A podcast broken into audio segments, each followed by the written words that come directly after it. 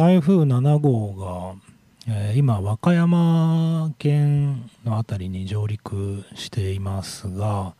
まあ、その影響で昨日ぐらいから鳥取県、まあ、米子地区も風が吹いてますけど今のところその大した影響なさそうです、まあ、どんよりしているっていうのはありますけどあのこの後気になる方もいらっしゃると思いますが、まあ、気をつけつつねあの幸い米子は大した影響はないとは思いますので少しこの後雨強くなると思いますが、えーお盆の間皆さんいかがお過ごしでしょうか？今日も1時間最後までよろしくお願いします。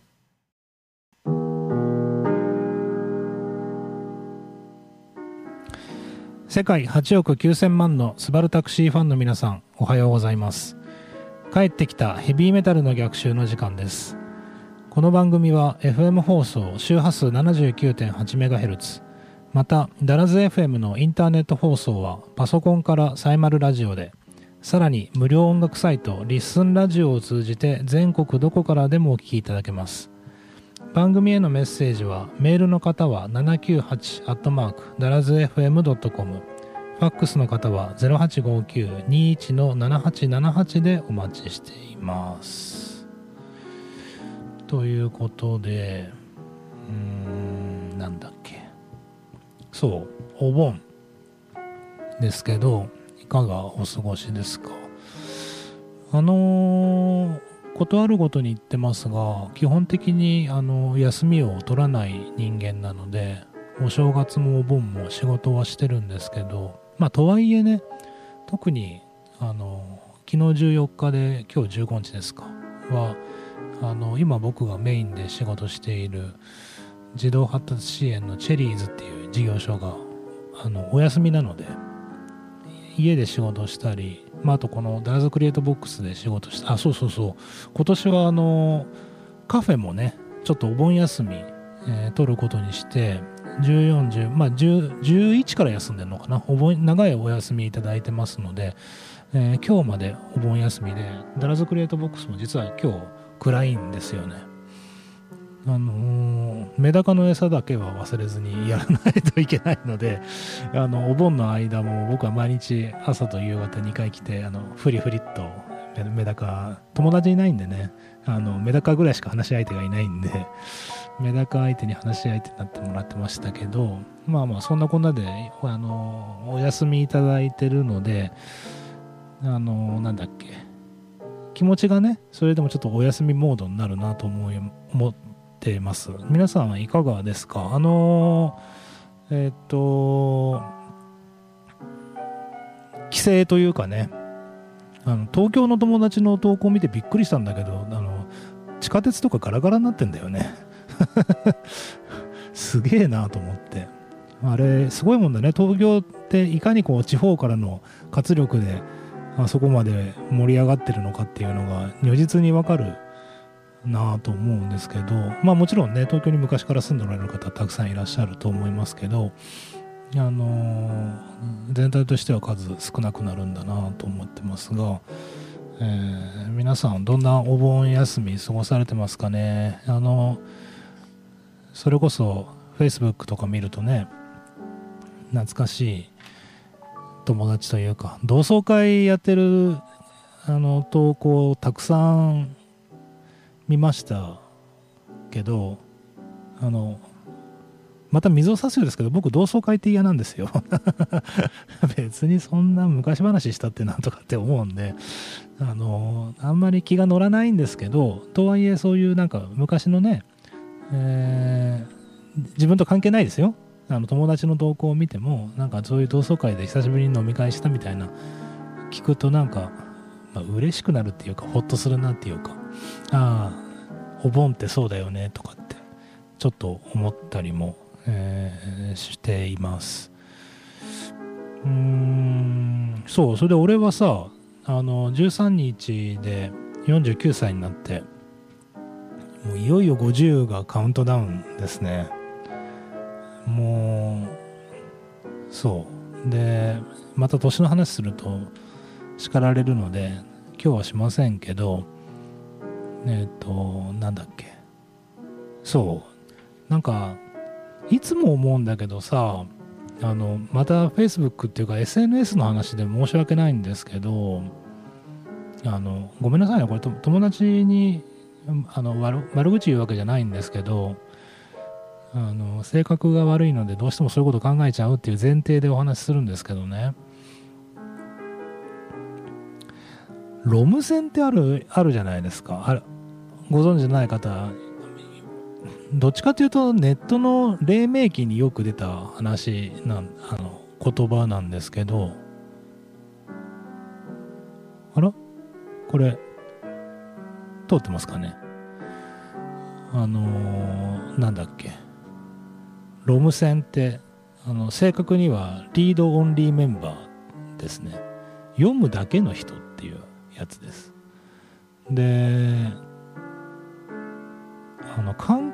覚的っていうか理屈では分かってるんですけどその例えば Facebook とか利用してると読んでるだけの人っていうのがこんなにもいるんだなと思ってびっくりするんですよね。っていうのがなんでそういうことを言うかっていうと誕生日の時にだけメッセージくれる人っていうのがすごいいっぱいいてああよかった。あのいや本当はありがたいなと思ってますよ。ありがたいなと思ってるんだけどこれ誰だっけなってなるんですよね。大変申し訳ないですけど。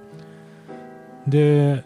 あ何なんでしょうね。あのいや本当に読んでるだけだと思うんですよ。もったいないというかまあいいけど 別に。でその逆でさあの投稿全部にこういいねしてきたりコメントしてくださる方もいて、まあそういう、まあ一言で言えば絡んでくる方っていうのがいて、まあまあ、みんながみんなそうしろとは言わないけど、なんかさ、せっかく SNS で繋がってんだから、たまにはなんかコメントしたりとか、いいねとかしてくれたらまあいいのに、あのまあ別に良くない投稿にまでいいねする必要ないんで、いいんですけど、いや言いたいのは、なんか本当さ、365日何の交流もないんですよ。365日何の交流もないのに誕生日の時だけなんか誕生日おめでとうございますってメッセージ送ってくる方。それがね1人や2人じゃないんですよ。10人ぐらいいるのね。でついでに Facebook で言えばあの前も僕投稿したことありますけどあのもしこれを聞きの中で Facebook のあの利用したことない方っていうのはもしかしたら言ってることわからないかもしれませんけどあのタイムラインにねデフォルトだとあの最初初期設定だとタイムラインにみんなそこにあのその人に向けて書き込みできる設定になってるんですよ。であうん、でその書き込みできる人を誰でも OK にするか友達しか書き込めないようにするのかっていろいろ選べるんですけど僕はあの誰も書き込めない設定にしてるんですね。でその代わり僕が投稿したことには基本誰でも書き込みができるようにあ友達しか書き込みできないようにしてるのかな？っていうふうにしてるんですけど言いたいのはあのタイムラインにあの誕生日になると「おめでとうございます」とかメッセージ送ってくる人すげえいるじゃないですか。あ迷惑だよね いやいやいや、あの、まあ、お祝いしてもらっといてそ、その言い方はないだろうってあの言われるの100も承知で言うんですけど、いやいや、お前、そんなさ、こっちもありがとうございますって返信しないといけないじゃないですか。おめでとうございますって言われたら。だけど、それもまあまあな手間ですよね。で、くどいですけど、なんか、他にも何かあればいいですよ。だけど、そんな機械的にさ、お誕生日おめでとうございますっていうしかも年に1回ですよ。その、で、いや、でもっと言ったら、誕生日ってそんなにめでたいかな そんなさ、小学校、中学校ぐらいだったら、さておき、そんな、誕生日ってね でも、まあまああごめんなさいね。性格悪いんで、どうしてもそういうこと思っちゃうんだけど、あの、言いたいことっていうのは、まあ、誕生日おめでとうございますって言われるのは非常にいいんだけど、あのもしよかったら誕生日以外の時も何か言ってくれって思うんですよね。で、まあ、せっかくさ SNS で友達になってるんだからあの何かしら共通点とか共通の趣味みたいなものがどっかにあるはずなんですよね。でましてや僕なんてその仕事の話なんかあまりせずにどっちかというと趣味の話とか好きなこといろいろやってるわけですよ。この後話しますけど映画の話したりとかさまあ音楽番組やってるんで多分普通の人よりはまあジャンルは偏ってるけど音楽って聞く部類の人間なんですね。でまあ本も読むしあの美味しいものも割と好きな方なのでどっかでさ交流のチャンスってあるんだろうなと思うんですけど別に興味のない分野に絡んでくる必要ないですけど何かあったらさせっかく友達なんだから、まあ、絡んでくれたらいいのになって思うんだけどなんか全然絡んでくれないじゃないですかいやでずっと言ってますけど絡んでもらえないのは僕は自己責任だと思ってるんですね。それは投稿した人がまあ悪いというかあの絡めない絡みにくいような投稿をしてるからだと僕は思ってるのでじゃあどうやったら絡んでもらえるような言い方にしたらいいかなとか日々あの暇なんで考えてるんですけど、まあ、とはいえさなんか誕生日の時にはもうおめでとうございます とかなんかメッセージ送ってくれるのに、他の時は何もないから、何なんだろう。これなんか、ロボがやってんのかなとかっていうふうに思ったりもしますけど、まあ、そんな、こんなことを考えながら、49歳になりましたね。まあいろんな人がいろんなとこで言ってますけど、本当50歳ってあっという間なんだなって、えー、そんな風に思いますし、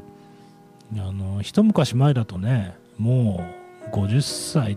ていうかなんか人生60代みたいな時代あったじゃないですか。俺らがちっちゃい頃とか。だってもう60歳のおじいさんおばあさんなんてすげえおじいさんおばあさんだったよね。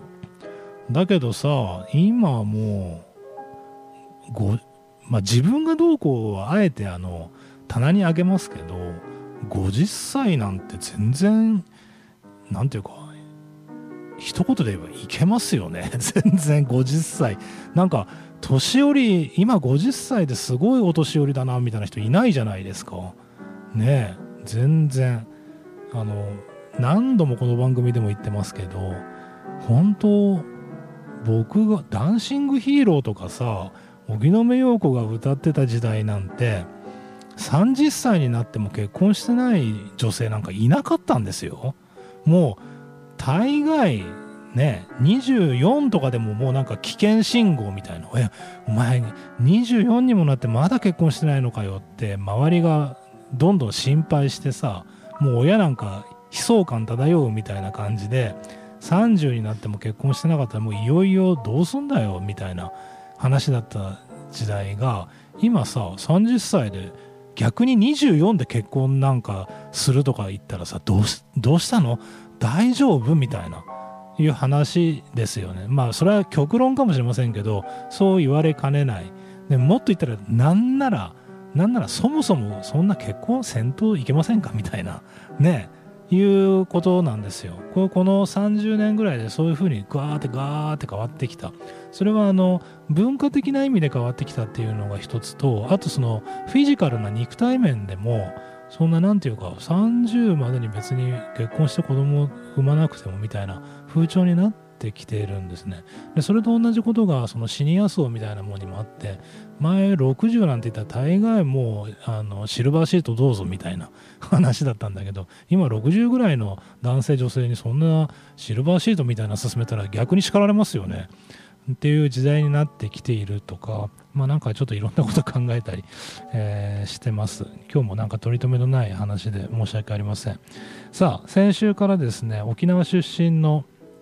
バンドデラックス・デラックスの特集をしています。1曲目をお聴きいただいたのは、くどいですけど、荻野目洋子さんが、あのこれも歴史的名曲ですね「ダンシング・ヒーロー」お聴きいただきましたがカバーですね。お聴きいただきましたが、えー、続いては、えー、この曲をお届けしましょうかね。お聴きください「恋してよディスコ」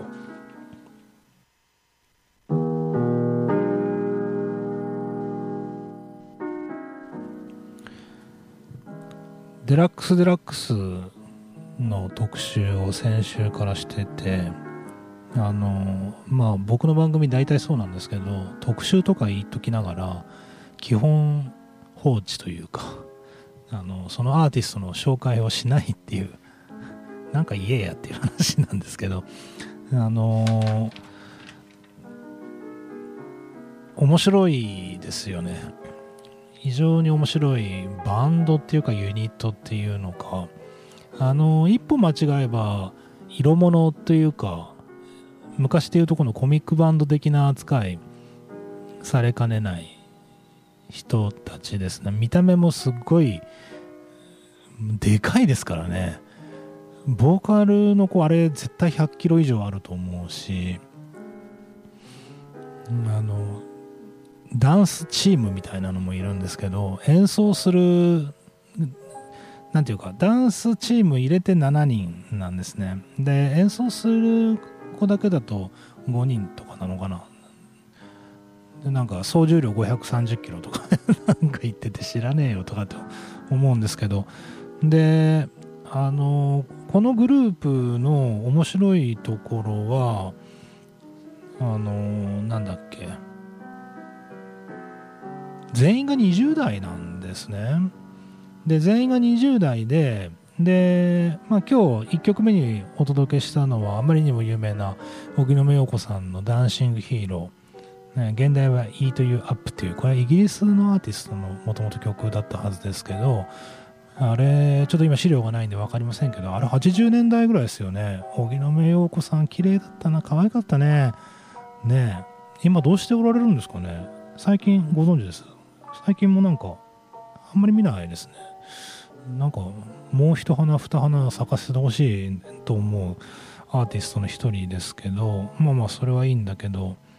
ダンシングヒーローやとか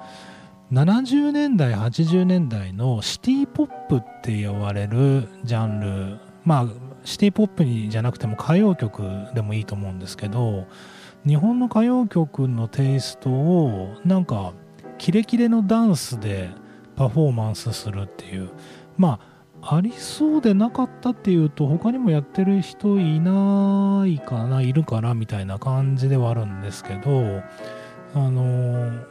沖縄出身の彼らで特に特徴的なのは演奏能力っていうのが非常に高い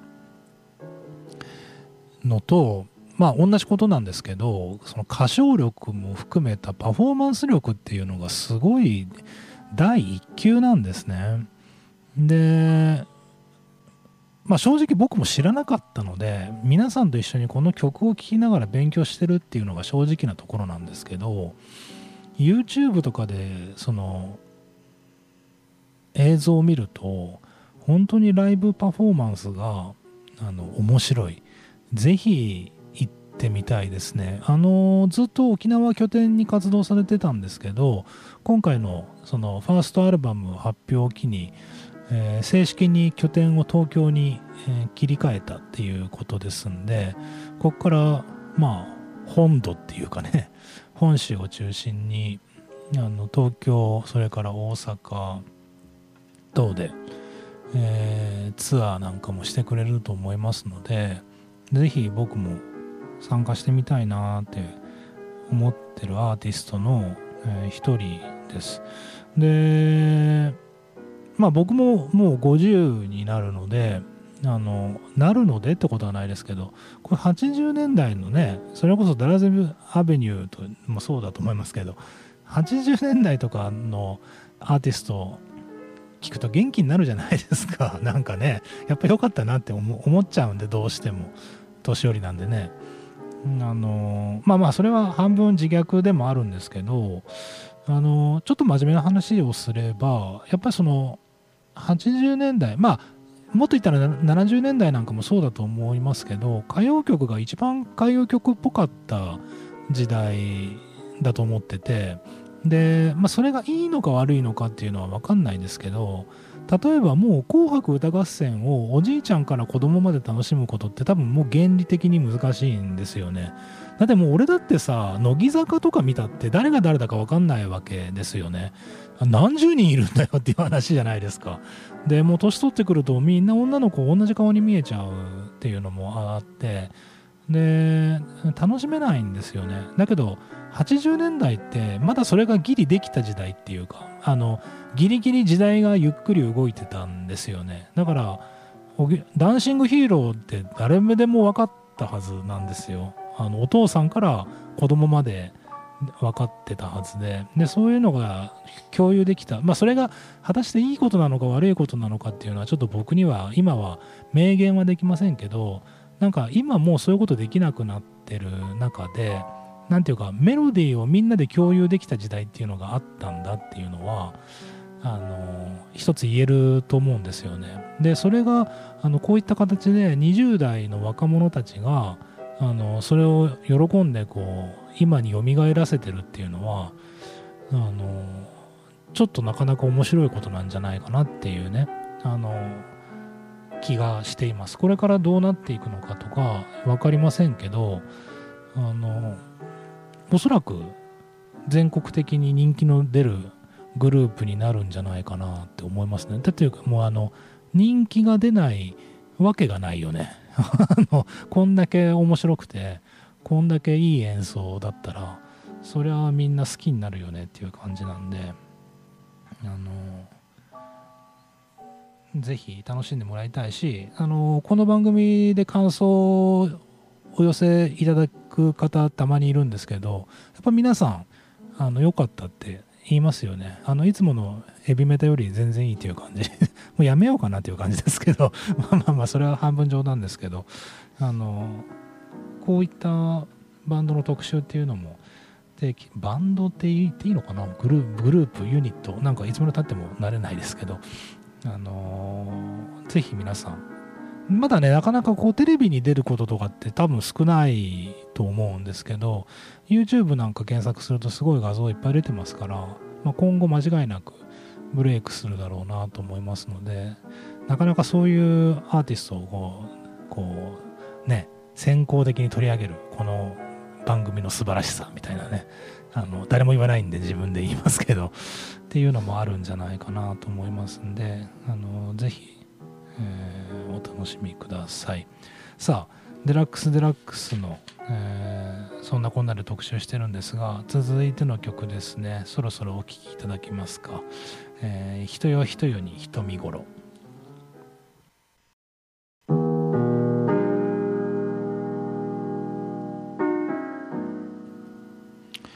あのー、ちょっと前にですね、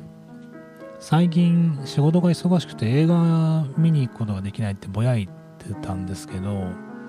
の割にこのお盆までの間で僕にしては珍しく2本も映画を見に行ってでインディアナ・ジョーンズ見て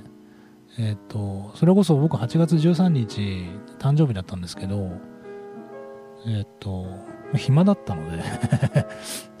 あれ見に行ったんですよ。ミッション・インポッシブルずっと見に行きたいなと思って。もうね半分諦めてたんですよね。もう今劇場もやってる時間帯だんだんだんだんちょっとずつ少なくなってきているので。で断るごとに言ってますけど僕は洋画は必ずあの吹き替えで見る派なので少数派なんですよね。なのであの吹き替え版はもう1日1回しかやらないんですよ。で夕方4時からの回っていうのに行ってきたんですけどまあ回っていうか。あの非常に良かったですね。であのまあおそらくこの夏工業的に多分世界一位になると思いますけどうんうんまあ面白かった。164分あるんですけどまあ今ちょっとあの番組始まる前ねちょっと話してましたけど全然感じさせなかったですよね。もう2時間ぐらいで終わったなって思うぐらいの展開で。でまあさそれこそまた言いますけど俺ももう子供じゃないんだからさなんかアクション映画ばっかり見るなよっていうなんかもうちょっと落ち着いた大人の映画見るよとかって思いますけど何なんだろうな。まあそういうなんかこういやあれですよ。全然人間ドラマとか嫌いじゃないんですけどなんか最近そういうの飢えてんのかな？インディアナ・ジョーンズの時も思いましたけどなんかもうハラハラするの大好きっていうかやめられないっていう感じですけど。あのインディアナ・ジョーンズとミッション・インポッシブルで思ったんだけどあの列車の上で戦うのって今流行ってんですかね？似てるなと思ったんだけど。あれねあのネタバレでもないですけど見た方はよくわかると思いますけどまあ体に良くないねあれね。トンネルとかねあんな死ぬでしょそんな。と思うんですけどあのまあ非常によくできた映画だなと思いました。あの Facebook でもちょっと書きましたけどあのトム・クルーズってスタントなしでやるじゃないですか。僕はあれずっと疑問だったんだよね。疑問っていうか別にいいへんって思ってて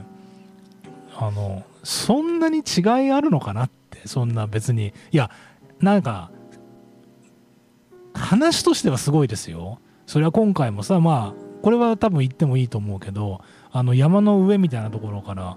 あのバイク乗ってビヨーンって何千メートルもあれビヨーンって飛ぶやつ？あれ自分でやってんだよね。すごいよね。でそれをさなんかこうネットでも話題になってるわけですよね。だけどそれ自分でやる必要あると思って。でなんならあの大変ちょっと車に構えた言い方ですけどもう CG でいいへんって思ってしまうわけ。そんな危険な思いするぐらいだったら。もう今 CG ってすごいじゃないですか。わかんないよね。だから多分見てる人わかんないと思うよと思って CG でやあのやっちゃえば楽でいいのになとかって思ってしまうんですよね。だけど俺もそんな映像通でもないしあの詳しいことわかんないんですけど今回の映画見てなるほどなと思ったのはなんか文字通り命かけてるなっていうのをすげえ思ったんだよね。あなるほど。確かにこれ CG じゃこうはいかないだろうなって思うじゃないですか。であのー、いろんな人がいろんなとこで言ってますけどなんかなんていうかこう今 CG をどう超えていくかっていうの結構映画でテーマになっててあのリアル思考っていうんですか？ああのなんだっけジュラシック・パークでさえ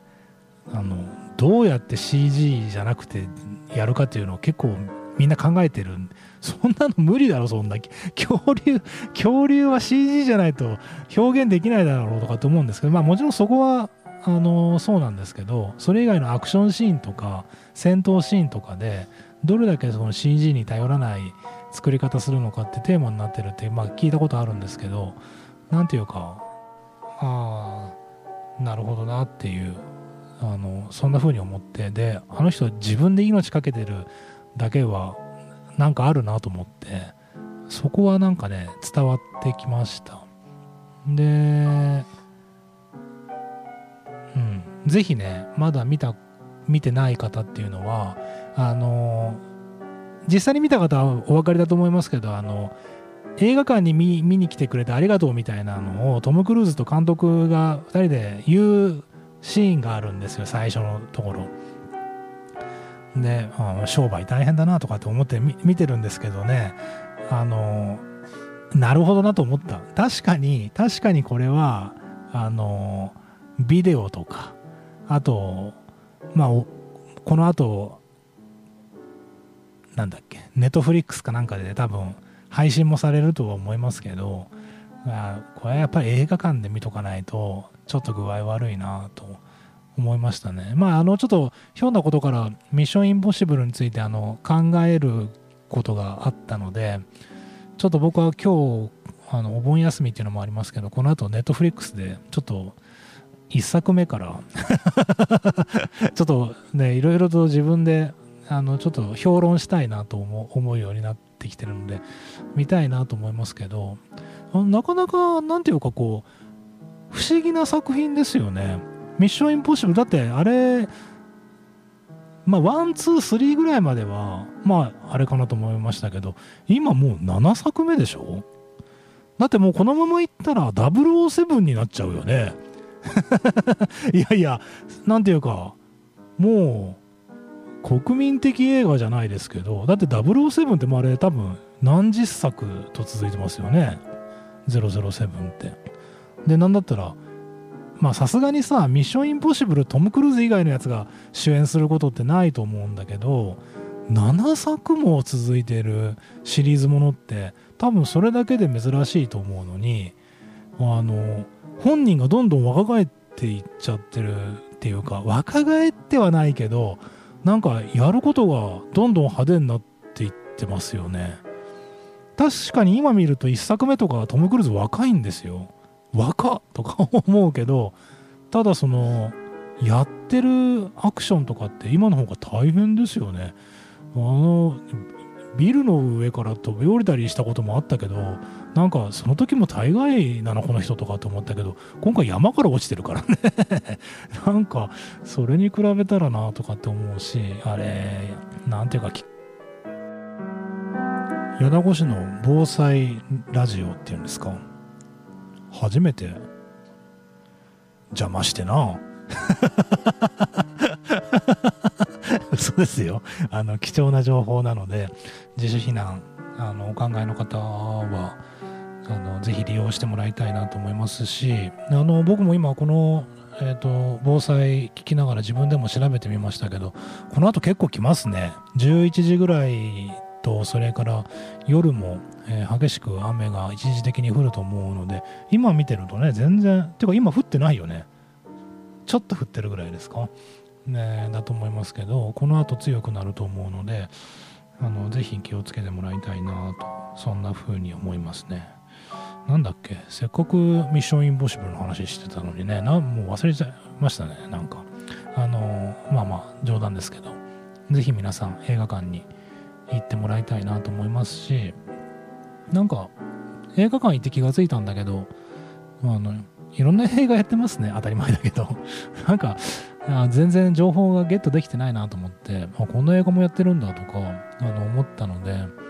あの今更ながらね映画っていう娯楽って一番身近にあるエンターテインメントだなと思ったので、うん、ちょっともうちょっと積極的に利用したいなと、えー、そんな気もします。さあデラックスデラックスデラデラですね、えー、の特集を先週と今週、まあ、ちなみに来週ももう1週間やりますけど、えー、しています。今日はこの曲でお別れしたいと思いますね。おきまさにあのタイトルがいいよね。あの